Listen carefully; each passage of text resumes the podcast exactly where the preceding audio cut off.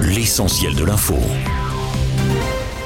Attention, il y a un monde fou sur les routes de l'Hexagone dès aujourd'hui à l'occasion de ce long week-end du 14 juillet en France. Bison futé voie orange sur l'ensemble du réseau routier et autoroutier rouge en région parisienne dans le sens des départs. En revanche, demain, seul un bon quart nord-ouest du pays est concerné par un trafic dense, tandis que samedi, bison futé voie rouge sur toute la métropole. On attend aussi beaucoup de monde dans les gares et les aéroports.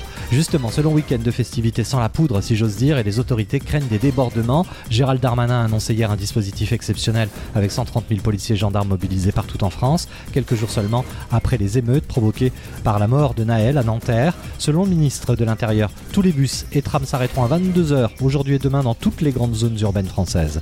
Par ailleurs, sachez que le président français Emmanuel Macron ne prendra pas la parole demain, 14 juillet, mais le chef de l'État s'exprimera dans les prochains jours selon l'Élysée, sans plus de précision. Dans tous les cas, il a promis de faire un bilan des 100 jours d'apaisement qu'il a lui-même décrété après la mobilisation contre la réforme des retraites et la promulgation du texte.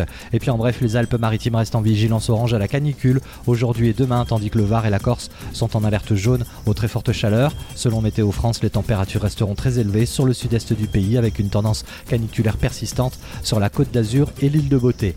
Dans le reste de l'actualité, le procureur de la République de Digne-les-Bains affirme qu'un dernier ratissage, dit-il, est programmé aujourd'hui au Auvernais, cinq jours après la disparition mystérieuse du petit Émile dans ce hameau des Alpes de Haute-Provence. Malgré d'importants moyens mobilisés, le petit garçon de deux ans et demi reste introuvable.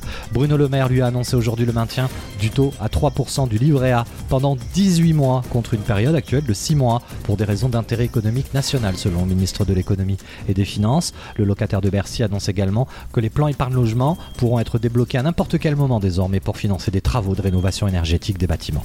Enfin sport, sur le Tour de France, Jasper Philipsen s'est encore imposé hier sur la 11e étape à Moulins. C'est déjà le quatrième succès du sprinter belge sur cette 110e édition de la Grande Boucle. En revanche, pas de changement au classement général. Jonas Vingegaard est toujours maillot jaune.